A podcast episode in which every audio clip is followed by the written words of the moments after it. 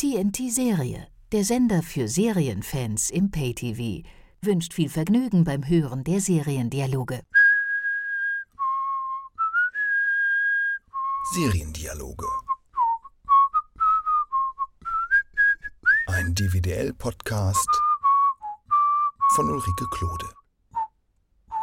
Herzlich willkommen zum DWDL-Podcast Seriendialoge. Ich bin Ulrike Klode und heute geht es um eine niegelnagelneue Serie, Billions.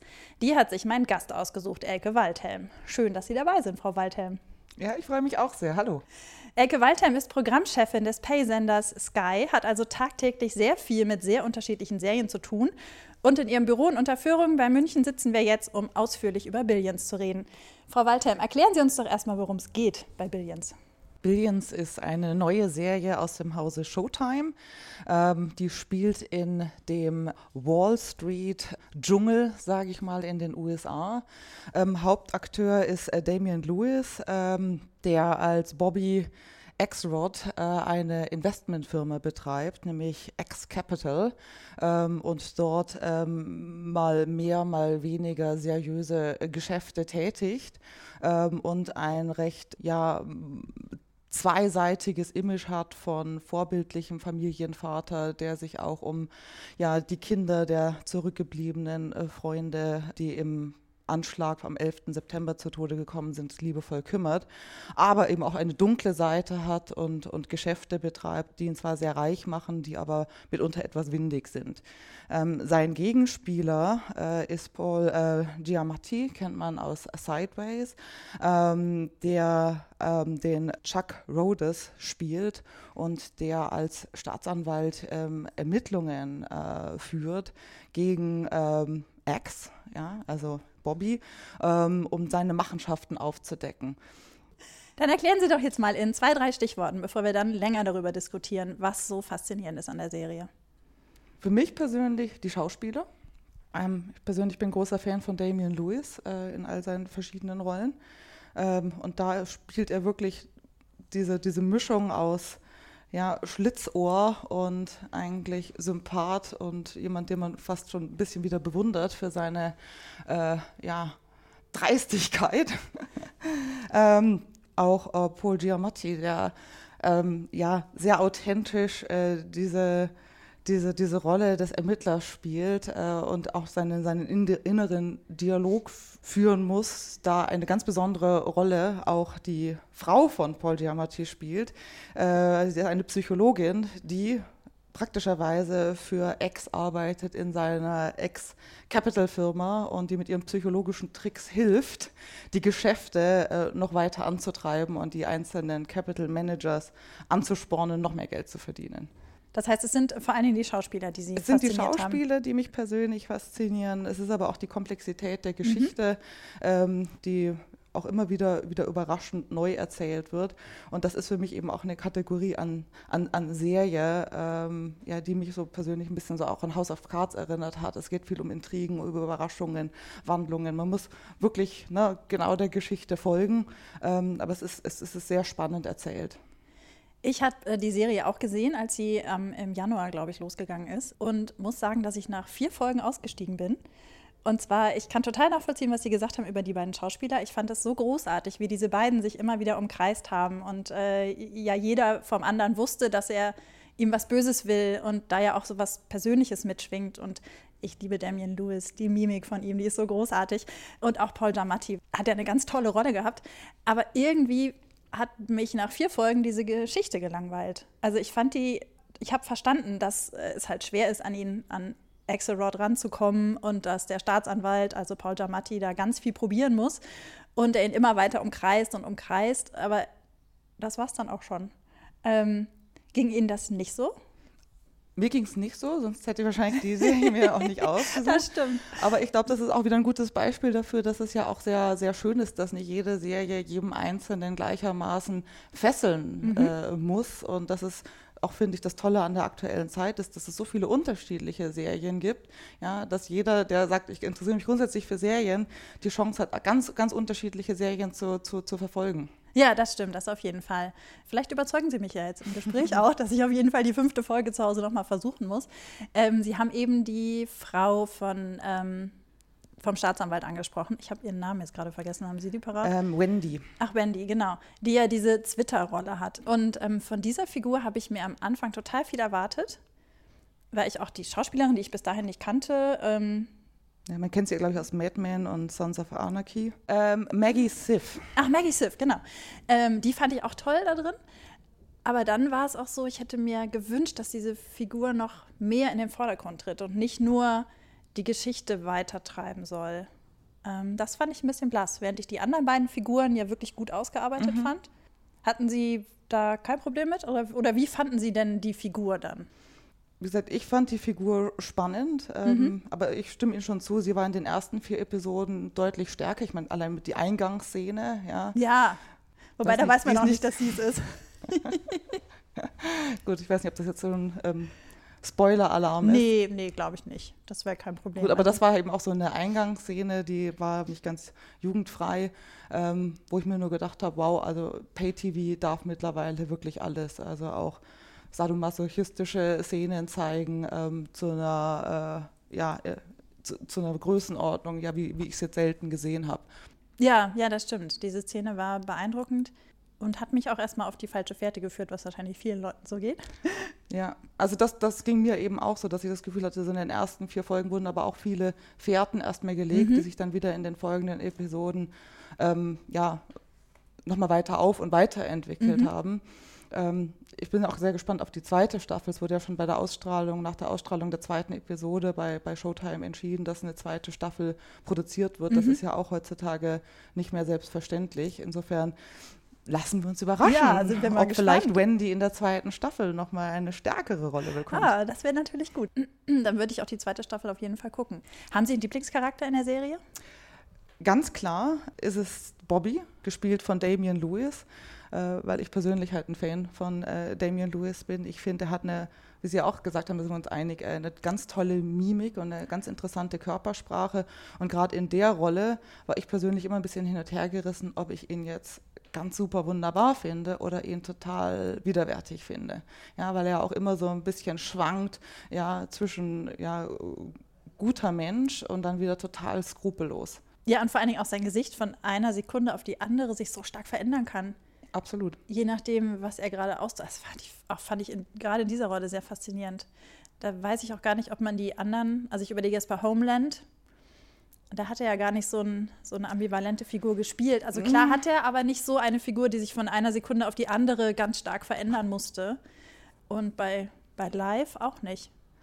Wobei bei, bei Homeland muss ich sagen, also mich hat Homeland auch total reingezogen, vor allem durch Damian Lewis, ähm, weil ich mir ganz lange nicht sicher war, ist er jetzt gut oder böse. Mhm. Also diese, diese, diese, ja, diese Unklarheit für einen Zuschauer, ja, finde ich, hat er da schon auch sehr überzeugend ähm, rübergebracht.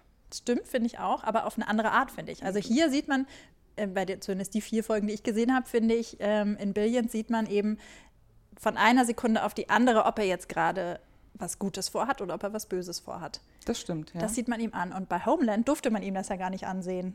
Und trotzdem ja. war es halt so faszinierend, sein Gesicht zu beobachten in der Serie. Ich denke, das macht ja. einen guten Schauspieler ja. auch aus, äh, dass er nicht immer nur sich selber spielt. Und ich glaube, äh, Damien Lewis ist auch sehr, sehr wandlungsfähig. Trotzdem war das so die Parallelität in den beiden Charakteren, mhm. ähm, die ich gesehen habe, zumindest in der Wirkung, die sie, die sie auf mich hatten, dass ich mir überlegt habe, ist, was, was ist er jetzt? Ist er jetzt gut? Ist er böse? Äh, und wenn er böse ist, ist das schon irgendwie wieder, dass man es eigentlich ganz cool findet. Ja, oder, also ich rede jetzt von, von Billions, ja, also nicht von Homeland. Ich glaube, da wäre das jetzt etwas vermessen zu sagen, man fände das besonders äh, cool, wenn jemand äh, ein Attentäter ist. Aber trotzdem ist diese, diese, diese, diese Unklarheit, wie, wie man selber zu diesem Charakter steht, mhm. ähm, das ist was, was mir persönlich äh, sehr gut gefällt. Und das zeigt mir dann auch immer, dass mich eine, eine Geschichte auch, auch reinzieht und eben auch ein Darsteller hilft, die Geschichte zu erzählen und auch emotional bei mir anzukommen. Und ich hoffe dann immer, wenn es mir so geht, dass es auch unseren, unseren Abonnenten so geht. Haben Sie dann am Ende der Staffel ähm, für sich entschieden, ob Sie den Charakter gut finden oder ob Sie ihn widerwärtig finden? Nee. Ich weiß auch gar nicht, ob das unbedingt sein muss, ja, dass man ein abschließendes Urteil über so einen, so einen Charakter äh, ja, fällen muss. Mhm. Weil ich glaube, das macht ja auch nach wie vor für mich die Faszination dieses Charakters aus. ähm, dass ich mir da immer noch nicht so ganz sicher bin. Ja, also es ist auf jeden Fall kein Vorbild für mich, das, das, das muss ich schon ehrlich sagen. Also dafür sind schon ein paar, paar Extreme, und, aber ich meine, diese, diese Lässigkeit, die er dann, dann bringt, auch in dieser, glaube ich, viel zitierten Szene, wo er sagt, wozu hat man Fuck you money, wenn man niemals Fuck you sagt. But then again, what's the point of having fuck you money if you never say fuck you?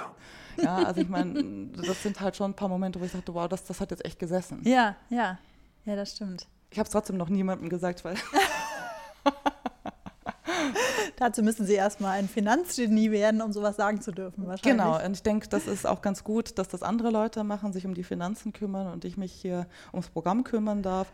Aber für mich sind das einfach gute Beispiele, wie sich die Serienlandschaft insgesamt verändert hat ähm, und wo wie Geschichten halt auch immer komplexer werden und Charaktere vielseitiger werden und gar nicht mit der Zielstellung, dass es wirklich jedem gefällt, mhm. gar nicht mit der Zielstellung, damit eben einen Massenmarkt Quotenerfolg zu machen, sondern wirklich hier was zu machen für eine bestimmte Zielgruppe, die, die, die genau sowas gerne sehen möchte. Und ich finde, da hat, hat Showtime auch ein ganz, ganz gutes Händchen bewiesen. Kommen wir noch mal ganz kurz zurück zu Billions, bevor wir gleich noch ein bisschen mhm. mehr über die Serienlandschaft reden, weil Sie gerade gesagt haben, komplexe Geschichten. Ich habe deswegen auch Billions angeguckt, also auf der einen Seite, weil ich Damien Lewis so toll finde, auf der anderen Seite aber auch, weil ich das Thema sehr reizvoll fand. Eben Finanzskandal, die Riesenfinanzkrise. So richtig viele Serien, die sich damit ausführlich beschäftigt haben, gibt es ja bisher nicht. Deswegen hatte ich große Hoffnung mhm. in Billions. Ähm, und ich hatte so ein bisschen das Problem damit, dass ich die Geschäfte von Bobby nicht verstanden habe. Ja. Da habe ich erst überlegt, ob es an mir liegt oder ob es Absicht ist. Was glauben Sie?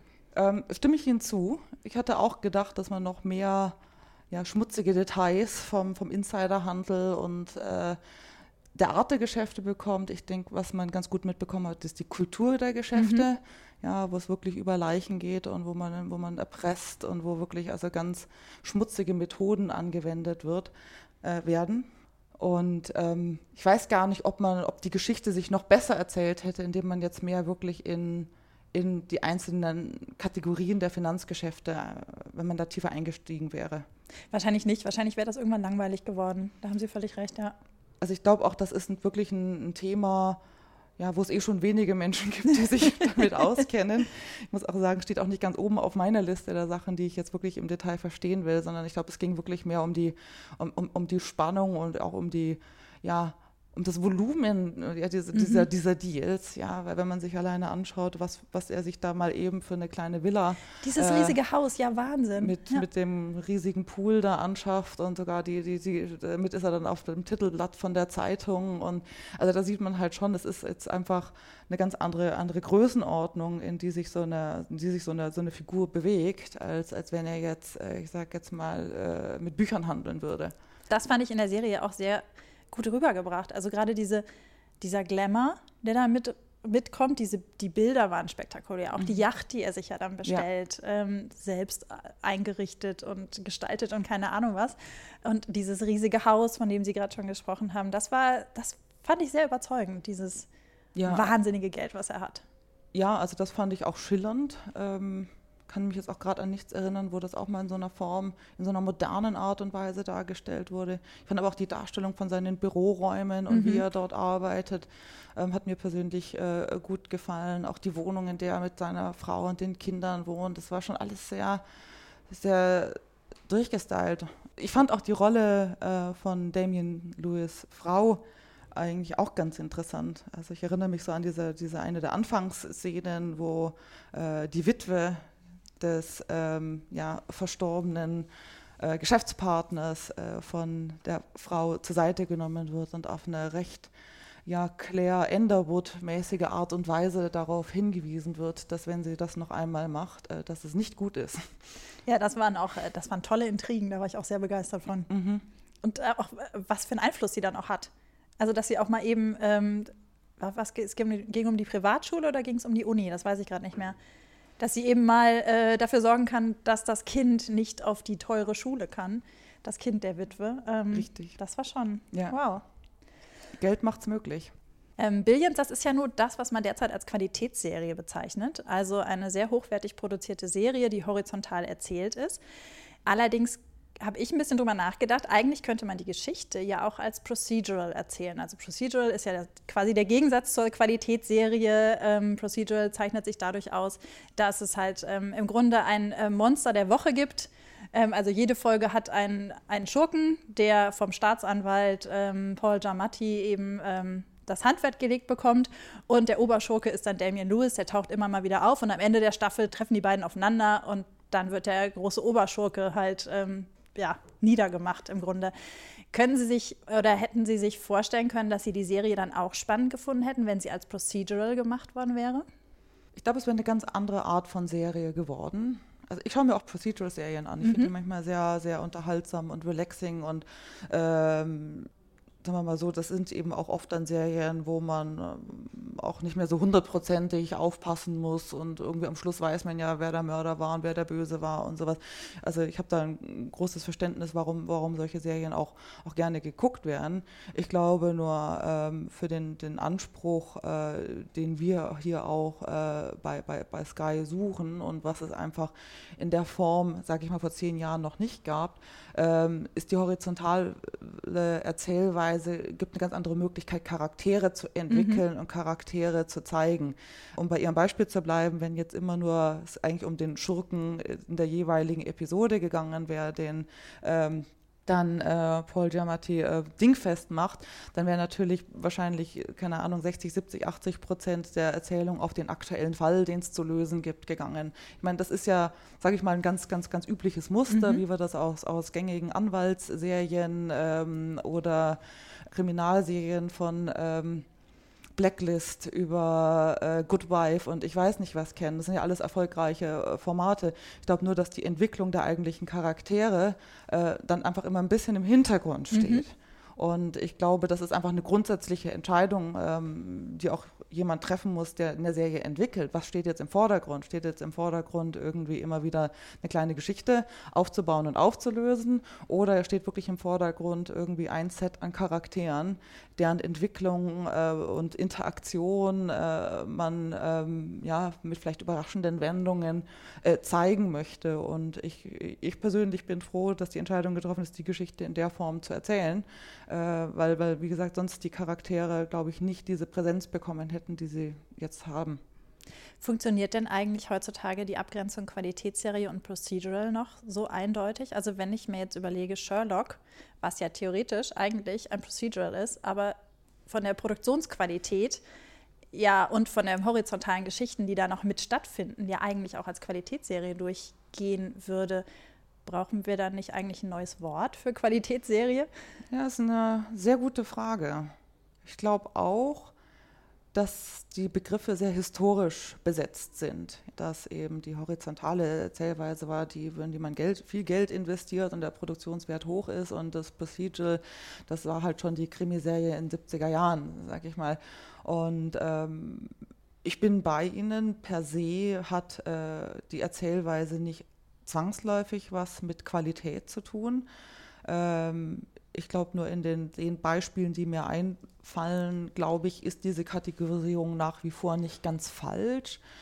Aber wenn wir jetzt mal in die Zukunft schauen, ähm, kann ich mir schon vorstellen, dass es auch äh, immer hochwertigere, qualitätsorientierte äh, Serien gibt, die auch äh, ja in abgeschlossenen Episoden erzählt werden können.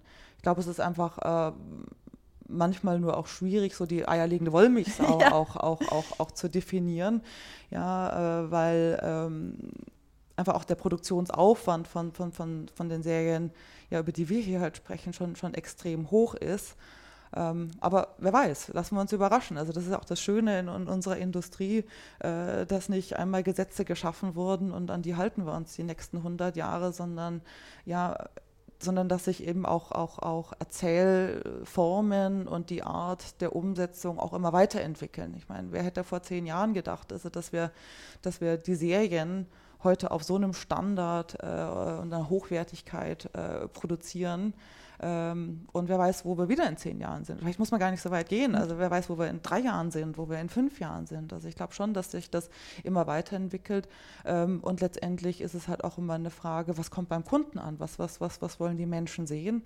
Ähm, und, und was probiert man aus? Wer traut sich was? Ja, und oft ist das ja so ein bisschen so, so, so ein Trial and Error. Es schreibt ja keiner einen Hit, weil er vorher irgendwie eine eine äh, massive Marktforschung gemacht hat und dann genau weiß, was der Kunde will, sondern man muss ja auch was ausprobieren und einfach mal ja was was was was was äh, anbieten und und ähm, dann auf dem Feedback aufbauen. Also viele der sage ich mal Qualitätserfolgsserien, die wir auch momentan haben, waren ja auch nicht von Episode 1, Staffel 1 direkt der große Quotenknaller. Mhm. Ja, also wenn man an Game of Thrones, Breaking Bad, ähm, sogar Walking Dead, wenn man sich das anschaut, die haben ja alle erst mit einer kleinen, äh, ne, zwar sehr enthusiastischen Zielgruppe angefangen, aber erst so über die Folgen und Staffeln hinweg, ja, ist es so dieses Lauffeuer geworden und so ein Massenpublikum geworden. Und, und ähm, da glaube ich, wird auch in Zukunft uns wieder zeigen, ja, wer, welche Produktion und welches Thema und welche, welcher Schauspieler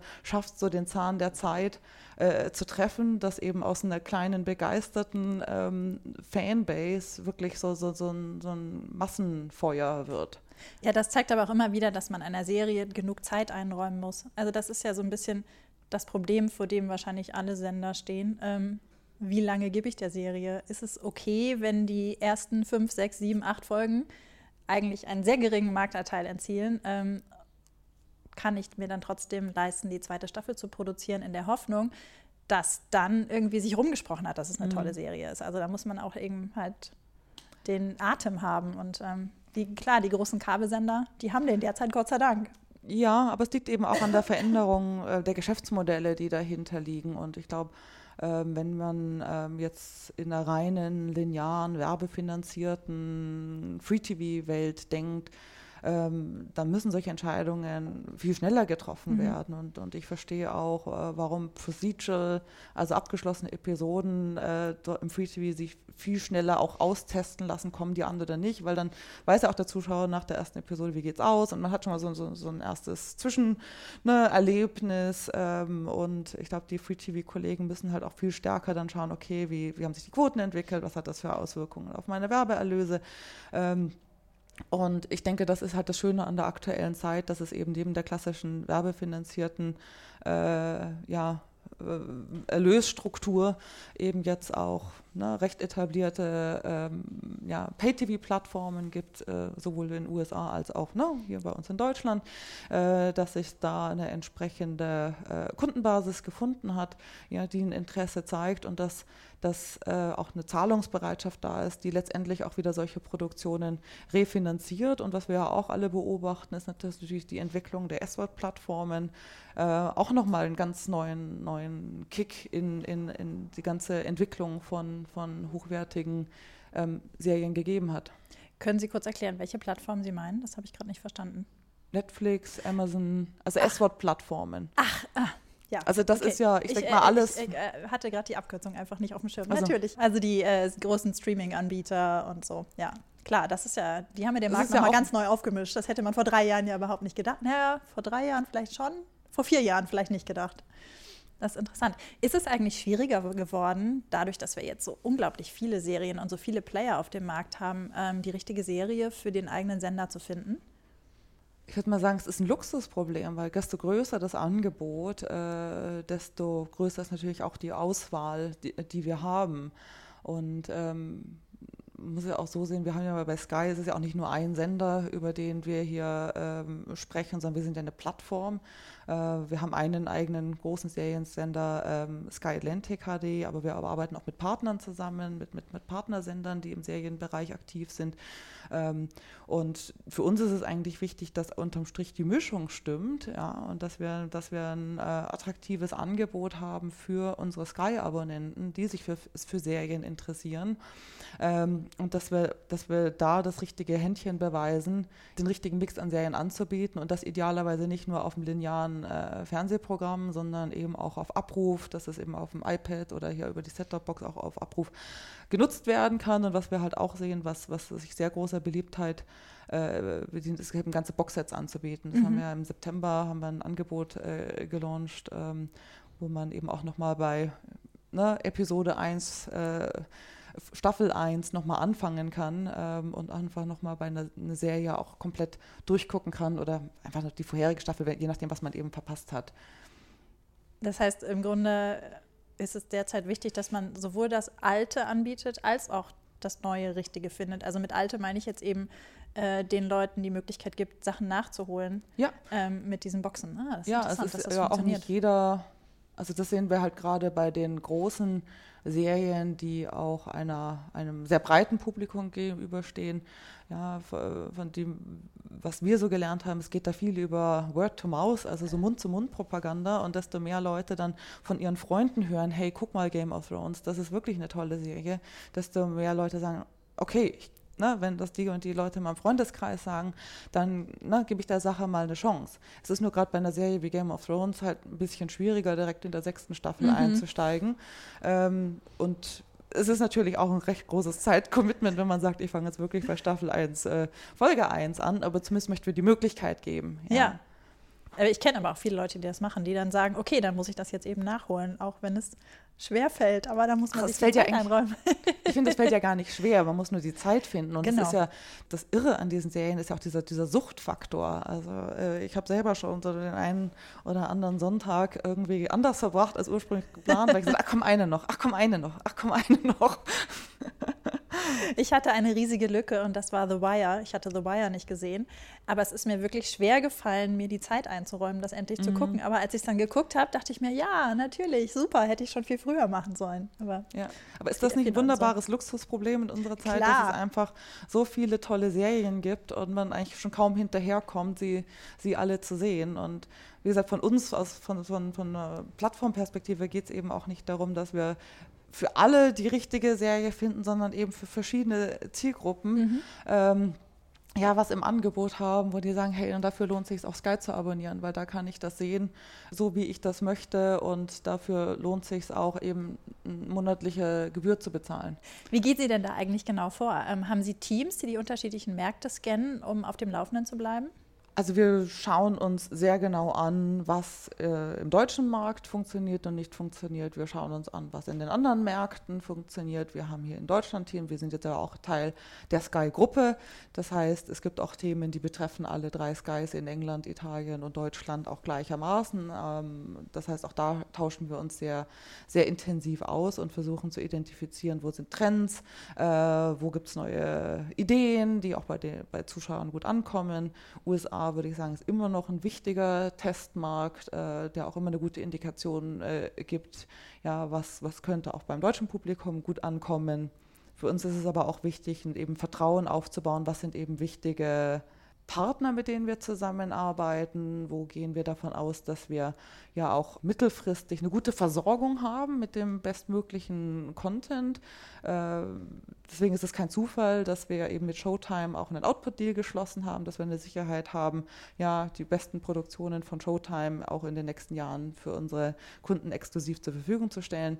Äh, die Idee ist ja nicht neu, das gleiche haben wir mit HBO gemacht, weil wir auch bei HBO gesehen haben, das ist wirklich ein Partner, der liefert Serien auf einem Qualitätsniveau.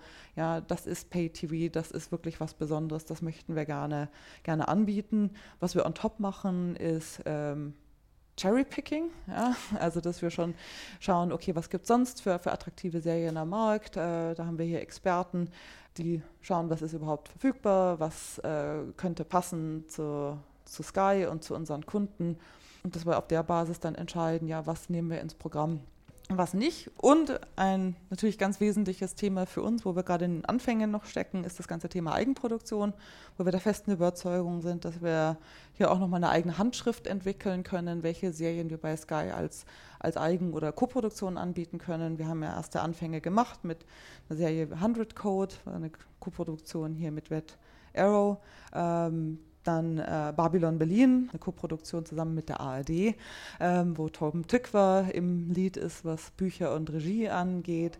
Und wir sind momentan äh, aktiv dabei, weitere Projekte ähm, ja, voranzutreiben, ähm, sowohl auf lokaler deutscher Ebene als auch gemeinsame Ideen, die wir mit unseren Kollegen in England und Italien entwickeln. Ein großes Projekt, was auch noch dieses Jahr hoffentlich im Fernsehen zu sehen wird, äh, ist The Young Pope. Ähm, ganz tolle Serie, wenn ich dafür kurz letztens noch mal einen Trailer gesehen. Sieht ganz toll aus äh, mit Jude Law und Diane Keaton. Das ist eine Co-Produktion von Sky, HBO und Kanal Plus. Und äh, Regie führt äh, der Oscar-Preisträger Paolo Sorrentino. Und dessen Handschrift kann man der sehr ganz, sehr ganz, ganz klar erkennen. Wenn ich jetzt eine Serienidee habe und komme auf Sie zu, also nicht auf Sie persönlich, aber komme auf Sky zu, ähm, was müsste meine Idee denn beinhalten, damit sie für Sie interessant ist? Wenn es so einfach wäre, dass es das eine Kochrezept gibt, was eine Serie mitbringen würde, ich glaube, dann wäre es zu einfach. Wonach wir grundsätzlich suchen, sind spannende, und wir nennen das immer so ein bisschen technisch Pay-TV-fähige Ideen. Äh, was heißt denn Pay-TV-fähig? Pay-TV heißt in, in, erster Linie mal, es soll nicht das Gleiche sein, was man eh schon im frei empfangbaren Fernsehen sehen kann, weil sonst stellt sich ja die Frage, na, warum soll ich dafür noch bezahlen? Das heißt, wir wollen besser sein. Besser ist natürlich immer ne, eine sehr subjektive Wahrnehmung. Was ist besser? Das ein bisschen objektiver aus unserer Sicht zu beurteilen ist, ist es anders sein. Ähm, das heißt, wir möchten gerne eine Geschichte nochmal auf eine andere Art und Weise erzählen, die Charaktere vielleicht noch ein bisschen überraschender mit Wendungen und ein bisschen komplexer darstellen. Und wir möchten uns auch Dinge trauen, äh, die eben im, im Free TV sich vielleicht nicht jeder traut, um, um einfach da nochmal eine Abgrenzung zu, zu schaffen, um da was Neues zu wagen, um dem Kunden was anzubieten, was er in der Form noch nicht gesehen hat. Und wie sich das jetzt genau übersetzt in den Plot und in den Cast, ja, das ist irgendwie die Magie ja, äh, beim Thema eben Serienentwicklung. Und da sind wir gerade mittendrin. Sind das denn dann äh, Themen, die auch international äh, vermarktbar sein müssen oder könnten Sie sich auch eine sehr, sehr deutsche Serie vorstellen? Nein, wir schauen uns Ideen in alle Richtungen an. Wir schauen zum einen sehr nach, was sind gut funktionierende deutsche Ideen, ja, die auch mal primär für den deutschen Markt interessant sein müssen. Wir schauen uns aber parallel Dinge an, die auch international funktionieren könnten. Und die Erfahrung zeigt, dass manchmal aus Ideen, die eigentlich rein lokal waren, wie Beispiel Gomorra in Italien, äh, wo wir anfangs dachten, ja, so eine, so eine, so eine Geschichte über, über die italienische Mafia, das ist vielleicht sehr speziell, und da wurden wir ja überrascht, dass das eigentlich eine Serie ist, die sowohl in Deutschland als auch in England ja, eine sehr große Zuschauerschaft gefunden hat und eine Fanbase. Und das sind eben so Dinge, ja, wo man sagt, wenn es dann funktioniert, ja, wenn es in die anderen Märkte geht, ist es, ist es super, aber es muss nicht immer von Anfang an irgendwas sein, wo wir alle glauben, es muss für alle gleichermaßen passen, weil ich fürchte, dass die große Gefahr ist dann auch, dass das dann so ein Mischmasch wird und sehr kompromissgetriebene Denke. Und das ist, glaube ich, was, was nicht im Sinne des Zuschauers wäre. Mhm. Sie haben vorhin von Cherry-Picking gesprochen, ne? dass man auch hin und wieder einfach so eine Serie rauspickt, äh, ohne äh, umfassendere Verträge dazu zu haben. Kommt es auch manchmal vor, dass Sie persönlich sagen, die Serie, die ist so cool, die müssen wir auf jeden Fall kaufen? Oder geben Sie nur die grobe Richtung vor? Das ist schon ein bisschen komplexerer Prozess, als dass jetzt hier eine oder zwei Personen sagen, mir gefällt das und jetzt kaufen wir das mal es ist ein größeres Team, was in diesen ganzen Entscheidungsprozess involviert ist, äh, um zu entscheiden, ja, was passt zu uns. Ähm, das andere, was man aber auch nicht ganz ignorieren kann, ist natürlich, wir leben ja auch in einem Markt, der durch Wettbewerb bestimmt ist. Das heißt, auch nicht alles, was wir einfach uns gut vorstellen können, ähm, sind wir nicht die Einzigen, die daran interessiert sind. Das heißt, da kommt dann auch ein, auch ein recht ja, interessanter Prozess zustande äh, im, im Bieterwettbewerb. Ähm, ja, um es ein bisschen salopp zu sagen, es ist ja schon anders, sich ein Auto zu kaufen, wo man einfach in der Preisliste schaut und sagt, ach ja, ich hätte es gerne in grün oder gelb. Ja, also der ganze Akquisitionsprozess ähm, ist ein komplexer und äh, basiert auch sehr auf Partnerschaften ähm, und das ist eben mit ein Grund, weshalb wir auch mit, mit HBO und Showtime zum Beispiel auch eine langfristige Partnerschaft äh, haben, ähm, um, um dort auch eine gewisse Sicherheit zu haben an einer, einer, einer Versorgung mit wirklich tollen Inhalten. Gab es eine Serie, wo Sie zu spät dran waren oder wo Sie zu wenig geboten haben und wo Sie sich heute noch ärgern, dass Sie sie nicht haben? Ähm, ein Beispiel ist ähm, Game of Thrones. Game of Thrones äh, wurde von HBO produziert, äh, bevor wir einen Output-Deal hatten. Und wir haben uns das überlegt. Das Rennen hat dann TNT-Serie gemacht, mhm. ein Partnersender bei uns auf der Plattform. Wir waren über die Entscheidung auch nicht unzufrieden, weil es ist ein sehr wichtiger und, und guter Partner. Wenn wir vielleicht gewusst hätten, wie sich die Serie entwickelt, vielleicht hätten wir damals uns noch mehr ins Zeug gelegt, sie wirklich auf einen Sky gebrandeten Sender zu bekommen. Okay, aber Sie haben sie ja jetzt. Also ja, ja, ja. War ja eigentlich gar nicht so schlimm. Nee, war, war, war nicht so schlimm. Sind mit dem Ergebnis auch zufrieden, aber das war halt dann nochmal ne, noch nachjustiert, sage ich. es ist ja auch immer noch auf TNT-Serie. Es ist ja noch Teil der ja. Historie, dass wir die Premiere haben, äh, dann geht es zur TNT-Serie und dann geht es erst ins Free TV. Mhm. Vielleicht kann ich noch ein anderes Beispiel bringen, The Walking Dead mhm. zum Beispiel. Ähm, das war auch eine Serie, glaube ich, die ja erstmal etwas skeptisch äh, beäugt wurde. Oh ja, kann ich verstehen. Ähm, Zombies und will das wirklich jemand sehen? Ähm, aber da war unser Partner Fox Channels clever genug, sich die ganzen Serienrechte zu sichern, exklusiv und auch Life of Series, wie das genannt wird. Das heißt, jede neue Staffel geht automatisch ähm, zu Fox. Und da kann ich mich auch noch sehr gut daran erinnern, dass die ersten Staffeln mehr so unter ferner Liefen äh, bei uns auch liefen. Mhm. ähm, und da auch plötzlich dann der Hype losgekickt ist. Und das ist natürlich schon eine Serie, äh, wo man jetzt äh, sagen muss, da hat Fox wirklich einen guten Instinkt bewiesen bei, bei der Auswahl dieser Serie und sich da auch lebenslange äh, Rechte dran zu sichern. Dann verlassen wir doch kurz mal die große Welt äh, des Serieneinkaufens und kommen zu dem, was ich am Ende meines Podcasts immer habe, die Serientipps meines Gasts. Ähm, Frau Waldhelm, Sie haben äh, zwei Serien mitgebracht, die Sie gerne empfehlen wollen, die was mit Billions zu tun haben. Welche sind das denn? Wo wir uns ja einig waren, ist, dass Damien Lewis ein großartiger Schauspieler ist. Deswegen habe ich zwei Serien mitgebracht, äh, in denen er auch ganz wunderbar spielt. Für diejenigen, die es verpasst haben, Homeland zu sehen, ist das für mich immer noch ein heißer Tipp, zumindest in den ersten drei Staffeln. Spoiler-Alarm! Äh, und eine andere Serie, die schon etwas, etwas, etwas älter ist, äh, ist äh, Band of Brothers. Wir waren wie Brüder, auch eine HBO-Serie. Auch das ist eine Serie, die ich, die ich wirklich nochmal empfehlen kann. Worum geht es bei Band of Brothers? Band of Brothers äh, geht um amerikanische Soldaten im Zweiten Weltkrieg und wie schon wahrscheinlich der Name ableiten lässt, deren Beziehung zueinander und was sie da gemeinsam durchstehen. Die ist ja auch relativ kurz. Es ist ja nur eine Staffel, wenn ich das richtig es im Kopf habe. Eine Staffel und ich meine, es wären zehn Episoden. Ja, die kann man einfach mal so dazwischen schieben. Ich habe sie bisher immer noch nicht gesehen. Das sollte ich dann wohl mal machen, glaube ich. Vielen Dank, Frau Waldhelm. Dann werde ich jetzt nach unserem Gespräch auf alle Fälle mal äh, die fünfte Folge von Billions angucken, um Billions nochmal eine Chance zu geben und Band of Brothers angucken. Wunderbar. Dann vielen Dank für das Gespräch. Hat sehr viel Spaß gemacht. Für alle äh, Hörer, die jetzt gleich loslegen wollen, wie immer findet ihr auf der Podcast-Seite Hinweise, wo ihr die Serien gucken könnt, die wir hier besprochen haben. Ähm, wir hören uns nächste Woche wieder, dann geht es um eine europäische Serie. Bis dahin, frohes Gucken. Seriendialoge. Ein DVDL-Podcast von Ulrike Klode.